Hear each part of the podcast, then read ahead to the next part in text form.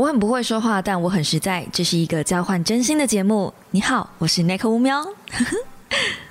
哦兄弟，Hello guys，星期一的一大早，今天还好吗？欢迎回来，Nick 乌喵的乌喵的备忘录。对我又在想我节目名称了。现在的时间是一月三十一号。哇塞，二零二一年一转眼第一个月就不见了耶，只剩下。十一个月，然后今年又又又结束了。我觉得近三十之后，我的人生过得咻咻咻的超级快。你们有这种感觉吗？然后再几个礼拜吧，就过年了。呜！先跟大家说，过年我不打算更新哦。我想要摆烂，请让我摆烂，拜托。没有啦，虽然就是没有在更新，但是我私底下其实是在筹备一些。呃，要给厂商的片子啊，然后给大家的节目内容啊，你们看起来像是我没在做事情，但过年我其实是不会停下来的，就是我是持续不断的在酝酿能量。我觉得有的时候像我做知识型的内容，算吗？就是比较像是在产内容的这种频道，如果不适时的停下来补充一些，我就一直吐，一直吐，一直吐给大家啊。有的时候我都觉得我在干呕。就是 需要一点点成长，不然自己会，你们会觉得我好像 always 都在讲一样的东西。其实这是我一个最忌讳的，不管是在做。呃，YouTube 也好，做 IG 也好，还是在做 Podcast 也好，我最忌讳的东西就是我不断的在重复同样的事情。所以，呃，我我觉得跟着我比较久的小猫会比较有这种感觉。可是新加入的小猫会有一种，哎，我上一次喜欢听你讲股票啊，讲投资啊，然后你怎么突然又跑去讲一些心理学啊？啊，或者是喜欢听心理学的人可能就觉得，哎，你怎么现在又在聊职场啊什么的？可是你们。知道吗？我觉得这所有的东西组合起来叫做生活。所以，如果真的要把我分类在一个嗯别类里面，我比较想要把自己分在生活类型的 YouTuber。Surprise！其实我真的没有很喜欢别人叫我知识型 YouTuber，而且尤其是。那个很久很久以前有小猫跟我讲说，哎，还是观众啊，我不确定他是不是我的粉丝。他就说，你看老高知识型都做的这么好，你应该要学他一样多讲故事啊。嗯，从那之后我就打定主意，不是很想把自己挂知识型 YouTuber。Anyway，今天不是要来聊这个的，我没有在鞭尸老高，放心，他已经对 我我我谁呢？我谁呢？我何德何能去呃挑战人家知识的巨人呢？是吧？我们今天来聊聊别的吧。最近哔哩哔哩上有一个新闻，嗯，不晓得大家知不知道，在一月二十五号的传出来的，在 B 站有一个二十三岁的实况主，然后他在疾病中饿死。那其实我们不是很确定他到底是病死还是饿死。Anyway，他就是突然间就走了啊，也没有突然间啦，他其实就是不断中间有在发文这样。那嗯，这个频道呢叫做抹茶 of Office，叫抹茶。然后他是 B 站的实况主，那但是呃观看其实一直都没有起色。你们知道，在台湾的所有的 YouTuber 的那种点阅量，在对岸都是不就是没有被看上眼的吗？这个是呃有对岸的窗口亲口来跟我讲的，就在他们那边呃小网红是至少要有三十到五十万这样子的流量，因为他们基数大嘛。所以，呃，抹茶它的基数就只有一点二万，就是真的真的是很少。就是你们要了解一下，这个一点二万，其实在台湾是勉强可以过活的，但是在对岸是真的真的不可能有任何工伤。那它。的动态也都在发，说他很想要呃吃东西，然后他被疾病弄得吃什么呢就吐什么，那甚至呢就是有呃胃溃疡啊，然后鼻腔内有流血啊，然后呼吸困难啊，压迫到他的视觉神经啊，最主要是他没有钱接受治疗。那你去细看他的生活，你会发现，呃，他的爸妈其实就为了躲债，然后把他一个人丢在家里，让他想办法生活。那他。一个小孩未成年，二十三哎，二十三岁也成年嘞，但就是找不到工作，不知道为什么。那公司的老板又欠他薪水，等于他一个月只有八百块人民币。我这我也是看新闻的，我不知道这是真是假。那还欠他，那扣掉房租有的没的开销，他一个月大概就是三百块人民币，乘以五的话，一个月就一千五，哎，其实真的很吃紧。呃，要这样子过有一餐没一餐的日子，同时间他还在做实况组，最后当然就饿死。其实，在台湾啊，我听到饿死这件事情或是病死，我其实是匪夷所思，而且也不能不能理解的，就是有一种啊，这世界上还有人。就是除了第三世界以外，一个已开发中的国家，而且中国诶算是强国了，然后居然有人会饿死，就这是一个非常神奇的事情，怎么会这样？因为如果是发生在台湾，就根本不可能啊！我们有健保，你就你再怎么样，嗯，没钱怎么样，都会有国家挺着你去看医生。你再怎么样，你没有能力。本质上都还会保障你有基本的底薪，就是呃两万多块吧。我现在其实不是很确定基本底薪是多少钱的。就是打工的话，你去 Seven 打工，一个月至少都还会有两万出头块这样子，不至于到饿死。好令人无法，就是就是我好像在看这是假新闻吗，还是怎么样？就很神奇。那是很久很久以前，我跟呃 DA 有在。我们的龙凤都讨论过，就是关于追梦这件事情，你需要，嗯，追梦的话，什么样的地方才是停损点？当你已经没有钱吃饭了，我觉得就可以把实况主这个身份先缓下来，然后先想办法去解决你眼前的问题。当然，也有可能是因为他生病了，所以他只能靠这个东西赚钱，尤其是他又觉得说这个东西好像很能赚。那如果是我的话呢？如果今天我生病了，然后我的家人，我身边没有家人，我甚至可能没有朋友可以帮我，然后我不知道哎，我觉得我在把我自己变成那个样子之前，我就会有警惕，不会让自己沦落到那个地步。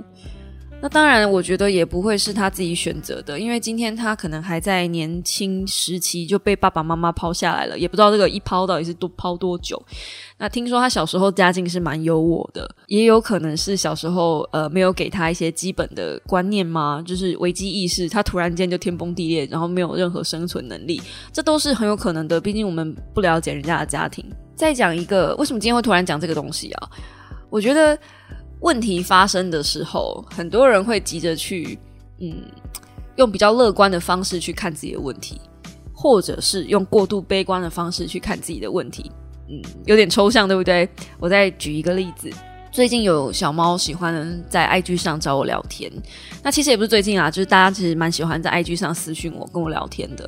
那其这其中也不乏就是有一些人心情不好会找我倒垃圾，呃，我其实是欢迎大家的，因为我知道你们都欠一个出口。那如果你们把垃圾倒给我的话呢，好处是因为我不认识现实生活中的你，我真我连你的真实姓名我都不知道，所以你把垃圾倒给我，基本上我就算跟谁说也都。就是不会把你的秘密说出去之类的，就是不会影响到你的生活，应该这么讲吧？对，那嗯，有一个小猫，它就说它心情很不好，很想跟我聊聊，然后我就说好。那他把他的状况跟我说了之后呢，我给他建议，而且我是我给建议不是那种就是敷衍了事的，一两句话就打发。我我那个我是有录音。就是有用讲的，然后用打的，然后告诉他实际上行为他应该要怎么做，他现在可以呃怎么样去跳脱他现在的状况。过了几天，他又在讲一样的事情，就是在抱怨同样的事情，家人的事情。那我没有回他，因为我就觉得，诶，我已经跟你讲了，就是你应该要怎么做了。那你又在 complain 同样的事情，表示你应该没有照着我说的去做，就是。如果他有照着我说的去做的话，他应该至少会知道怎么样面对第一段的情绪冲突。当事情发生的时候，就你跟你的家人或是比较亲近的人产生冲突的时候，我现在的做法都会是先退一步，不要让那个情绪去处理大家。就是你不要一直陷在那个，嗯，为什么他们都对我这么不好？我是不是不是他们的家人？然后一定是他有敌意。或者是呃，真他就是就是你们知道，就是那种比较呃，把自己包装的很可怜，那个叫什么受害者情绪嘛，就一直陷在那个里面，就不要，因为你如果在那个里面的话，你是没有办法处理事情的，至少没有办法很冷静的处理事情哦。那我就没有回他，然后他突然他就他就打了一个问号，然后我也打了一个问号，然后他就回我说：“你为什么要已读我？”我心里面想说：“我不是已读你，而且。”你为什么现在是突然把气发在我身上？就是今天我没有收你钱，我不知道有没有付你会员啦。但是就是我今天是一个善意听你讲话，那主要原因也是因为我觉得，呃。我已经把我能说的都告诉你了，然后实际的状况我也不知道。你们来吐苦水的时候，就是我也不知道真正发生了什么事。我就是片面的知道你现在心情很不好，然后你呃他们对你不好这样子。所以我能够提出的建议就是让你先暂时离开那样的环境，或是那样的气氛跟情绪，那你才有办法靠自己的能力去处理事情，不是吗？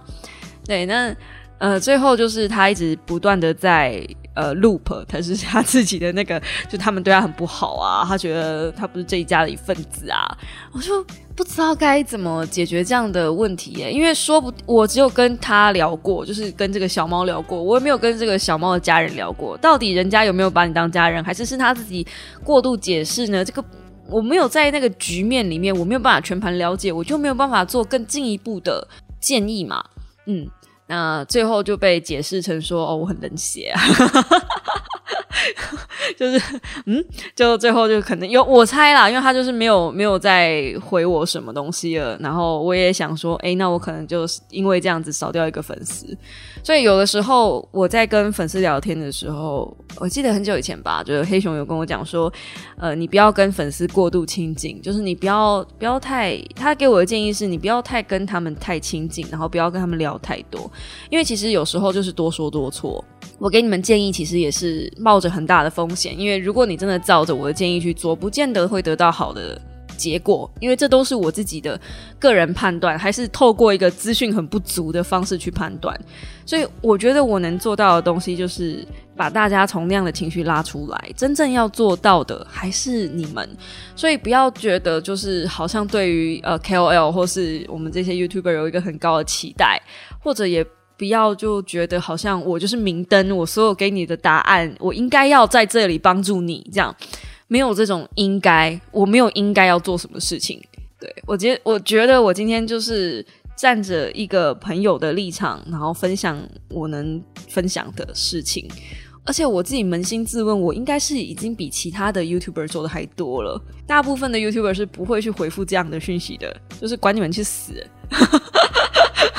对于大部分的人来说，就是点阅粉丝顶多就是回个一两句，不会像我那样子，就是还会问的很细，然后很真心的去去 care。我其实现在满脑子都还在想他现在的状况怎么样，因为就是他也没有回我讯息，我也不知道该就是接接着继续再关心嘛，好像也不太对。好，那有点扯远了，但是我觉得现在很多人的问题都会是这样子，就是大家会把重心放在。呃，自己受伤的部分，我受伤了，我很可怜。有没有人来安慰我？有没有人来给我秀秀？以前我也会这样，我跟你们说，就是，哎，这个以前也没有很久，大概半年前吧。我会花很多的时间沉浸在我自己好可怜哦，我好可怜哦这样的情绪里面。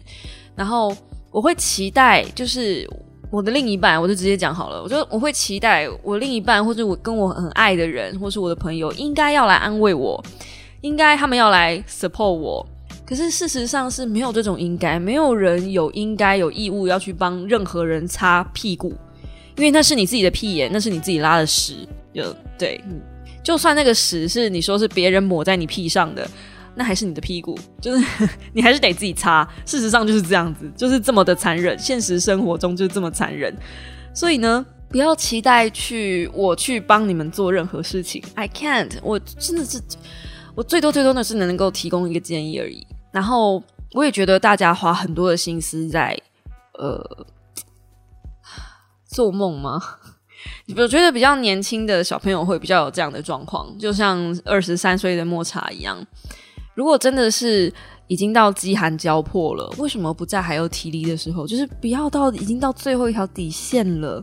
真的什么工作都找不到吗？中国哎，就是正在经济起飞的时候，还是因为我也没有在中国待过，所以我也不知道，可能所有的机会都会在大城市里面，可能会比较有机会吧。这应该是每一个国家都一样，但是我不相信，连一个比如说打杂的，或者是哎，他是在四川，四川有很落后吗？好像没有吧。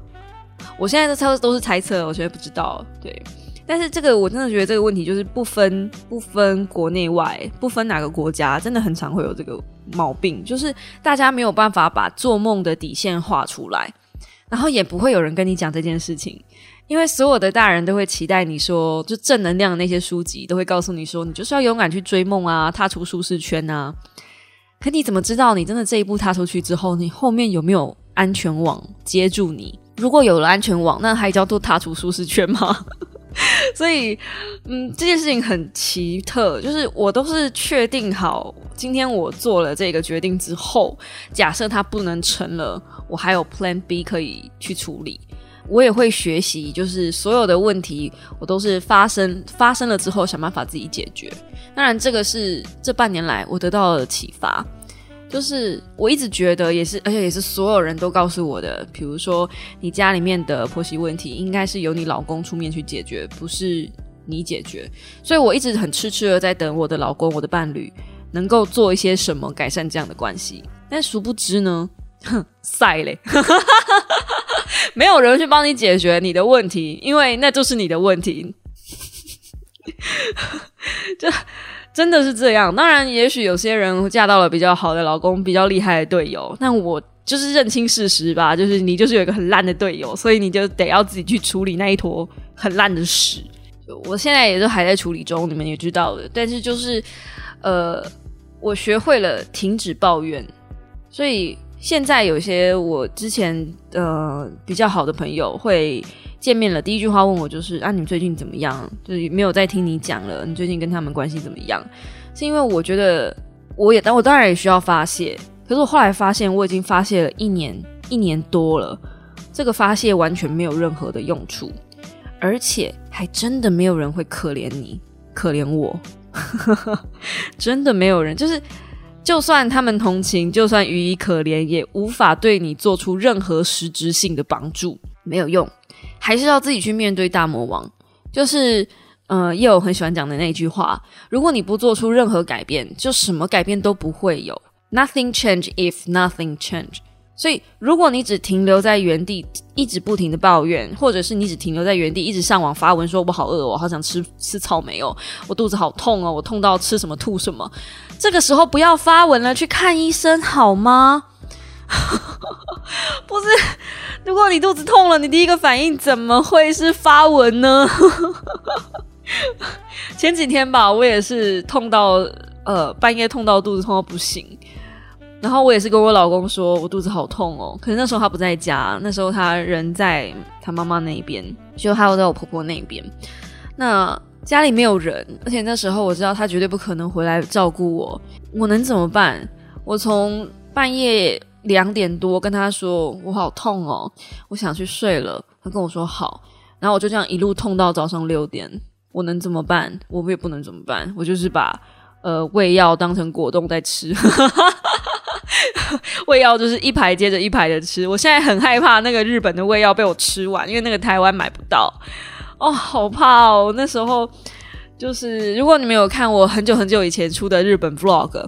有一次我在日本就是痛到肠胃炎，然后那天好像是呃前一天晚上吧，因为跟 D A 拍了一个喝啤酒的，就是测试 P K 的比赛，诶，比赛就开箱影片测试影片，就看哪个啤酒比较好喝，然后加了那个科尔必斯之后会不会让啤酒的苦味变淡的那个都市传说的测验。结果呢，可能是科尔必斯加啤酒乳酸的东西，它会加强那个吸收，所以我的肠胃扛不住。我那天真的是痛到一个不行，可是你人在日本，我痛到什么程度呢？我是痛到冒冷汗，然后我没有办法睡。然后那时候三个男生就是跟我们跟我一起去日本的那三个男生全部都睡死，我也不想打扰他们。我一个人连滚带爬从二楼爬到一楼的客厅，然后就躺在那个沙发上。客厅的沙发离厕所比较近，所以如果我要吐或者我要拉都比较方便。我印象很深刻，从早上四点开始，我就一直疯狂的拉跟吐到早上六点。这中间呢，我就一直不断的吃胃药，就是日本买的胃药。然后那时候刚好就是看到一款比较强的胃药，我刚好有买，我就冒着风险把偷偷的把那个，哎，这可以讲吗？偷偷的把那个袋子打开，因为免税的不是会有一个袋子吗？那把它偷偷打开一点，然后把那个胃药拿出来，再把它贴回去。然后我就吃那个胃药，然后一直狂吃。那一天吧，我好像吃掉了八九包的样子，它一包里面三颗，所以九三二十七，我就吃掉二十七颗了。真的是把那个当维他命在吃。可是到六点我就没事了，我很确定我那应该是肠胃炎，就是嗯，肠胃炎才会痛到上吐下泻啊，然后才会痛到冒冷汗什么的。雨根中间有起来上厕所，还有看到我躺在嗯客厅，他问我怎么了，然后我就说我胃痛不舒服。可是那时候我也就是没有跟他讲说我到底有多痛这样子，他只是感觉我很不舒服。他有问我说要不要呃帮我拿个小毯子什么的，我就说不用吧，你上去睡吧，还很早。嗯。对，反正就是这样子。那我讲这段故事，只是因为我要告诉你们，我那天晚上就是这么痛，所以我就觉得，连连我身体不舒服，我老公都没有办法照顾我的状态下，就这么直接，身体不舒服的状态下，那还有其他什么人际关系呀，或者是呃，你生命中遇到了什么困难啊？你怎么可能指望我老公来帮我什么呢？既然我老公都没有办法帮我什么了，我的人生全部都要靠我自己来扛起来的时候，我就不会。就是我就不会等着问题的发生，我就会觉得所有的问题我都要先一步的想办法先处理好，然后就不要坐以待毙这样子的感觉吧。什么时候你才会找人帮忙？嗯，这个问题是我问我自己的。什么时候我才会找人帮忙？当我确定这个问题是我没有办法自己一个人解决，而且我也确定我知道这个问题我可以安插什么样的人在哪个位置上，我这个时候才会找人来帮忙。所以，其实我现在就很需要找人来帮我运筹帷幄一些呃频道的事情，然后呃，或者是找人来帮我做一些技术性上的工作量的减轻。我其实真的很需要这样子的人。那为什么我到现在没有这么勇敢的去找呢？其实我一直有在问了。那这个问题其实很多小猫也都知道，就是一来我的要求很高，二来我的工作量很高。诶，工作量很高，这个是不是找人解决就可以？可是因为事情都卡得很紧，然后大部分跟我接案的人也都算是偏极简，所以我如果中间再卡一个人进来，我其实不知道我的时间会怎么安排。嗯，讲一句白话一点的，就是我可以一个人从下午两点开始工作到早上六点，但是我没有办法要求跟我一起工作的人也这么干，这就是很实在的问题。可是如果你不从下午两点工作到早上六点的话，那个案件可能是。呃，早上十一点、十二点才确定的案子，然后跟你说可能明天、后天要这样，啊，你能不敢给他吗？而且这中间还有其他的案件在处理哦，就是 routine 的案件在处理，都一直都是这样。我的工作的品质一直都是这样，所以才会有一点点不太敢找人跟我一起合作。就跟我一起合作要承受的压力，真的不是普通的大。嗯，这也是为什么，就是啊，我老公到现在目前也是没有办法对我的工作上有什么帮助。我本来还期待他也许能够帮我分担一点，现在可能还是我要分担他的还比较实在，因为我自己觉得我自己的时间安排其实就是安排的很好，才有办法 handle 住这么多不断插进来的工作。对，那这不是在炫耀，这其实也跟我刚刚讲的，就是你不要去抱怨，你不要去。花时间在哀嚎上，真的没有必要。因为后来真的，我觉得以前我也会抱怨工作，现在我也很少了。其实我现在的工作品质比以前在微信的时候还差，可是我也很少了，就偶尔会靠腰一下，就是厂商不付钱啊，然后遇到很白痴的厂商啊，现在也很少了。因为我后来就觉得，就是业界常态吧，就很多的业界的小朋友，他们没有。真的自己当过自媒体，所以他会很自然而然觉得你们赚钱不就是出一张嘴嘛，很简单啊，剪个片就巴拉巴拉就弄好啦，这样子。甚至现在 Podcast 大家都说 Podcast 出出片速度比。嗯，剪影片快嘛，所以理论上会要求你的速度更快或之类的，但真的不是这样，对，就是会觉得说，哎，那你这个弄一点点而已，你也要收我们这么多钱，这样就会想要试着杀价等等的，像这类的东西，我已经觉得啊，就是业界常态了。我觉得我在抱怨这个，好像都是老调常谈。对我这个我这个人就是连抱怨的内容都不会想要一直一样。如果你一直在重复抱怨同一件事情，那就表示你没有实际行动去解决这个事情的意愿，那你就不要抱怨，你就是默默承受它。那如果你不想承受，你就去解决它，不要再去抱怨这件事情了。我真的觉得，呃，找人聊可以，但是当你在茫然的时候。那如果对方已经给你一个解决方案了，真的啦，就是 去做，去试着改变，不用坐在那边等着别人给你一个仙丹，然后好像早上起来什么事情都会都会一觉搞定。如果有的话，跟我说，对我也很需要这种万能小精灵，要我舔他脚趾我都 OK。好啦，今天的 Podcast，嗯。就短短的到这边告一个段落，其实也没有短短的，因为我不打算剪，就是一个二十六分钟。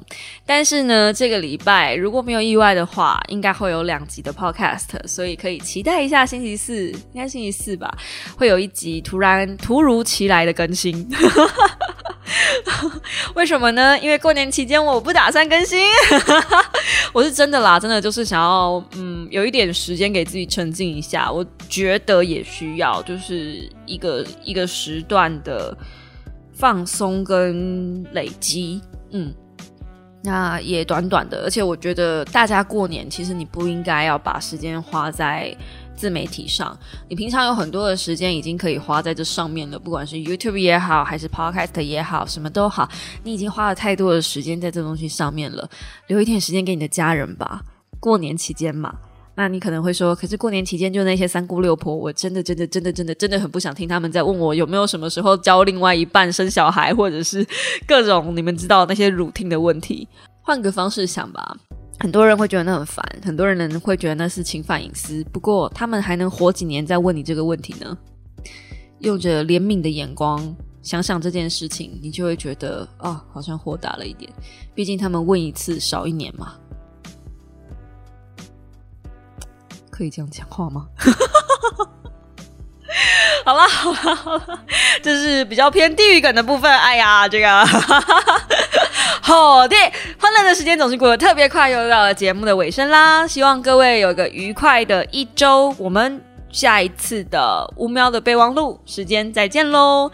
嗯，祝各位礼拜一、礼拜二、礼拜三、礼拜四、礼拜五、礼拜六、礼拜天都能够开开心心的，没有什么太多的烦恼哟。喜欢的话，给我一个五星评价。嗯，其实没有也没关系啦。然后，然后 Google Podcast 最近不知道怎么了，好像诈尸了吗？它都是爱更新不更新的，我其实也不知道它怎么办了。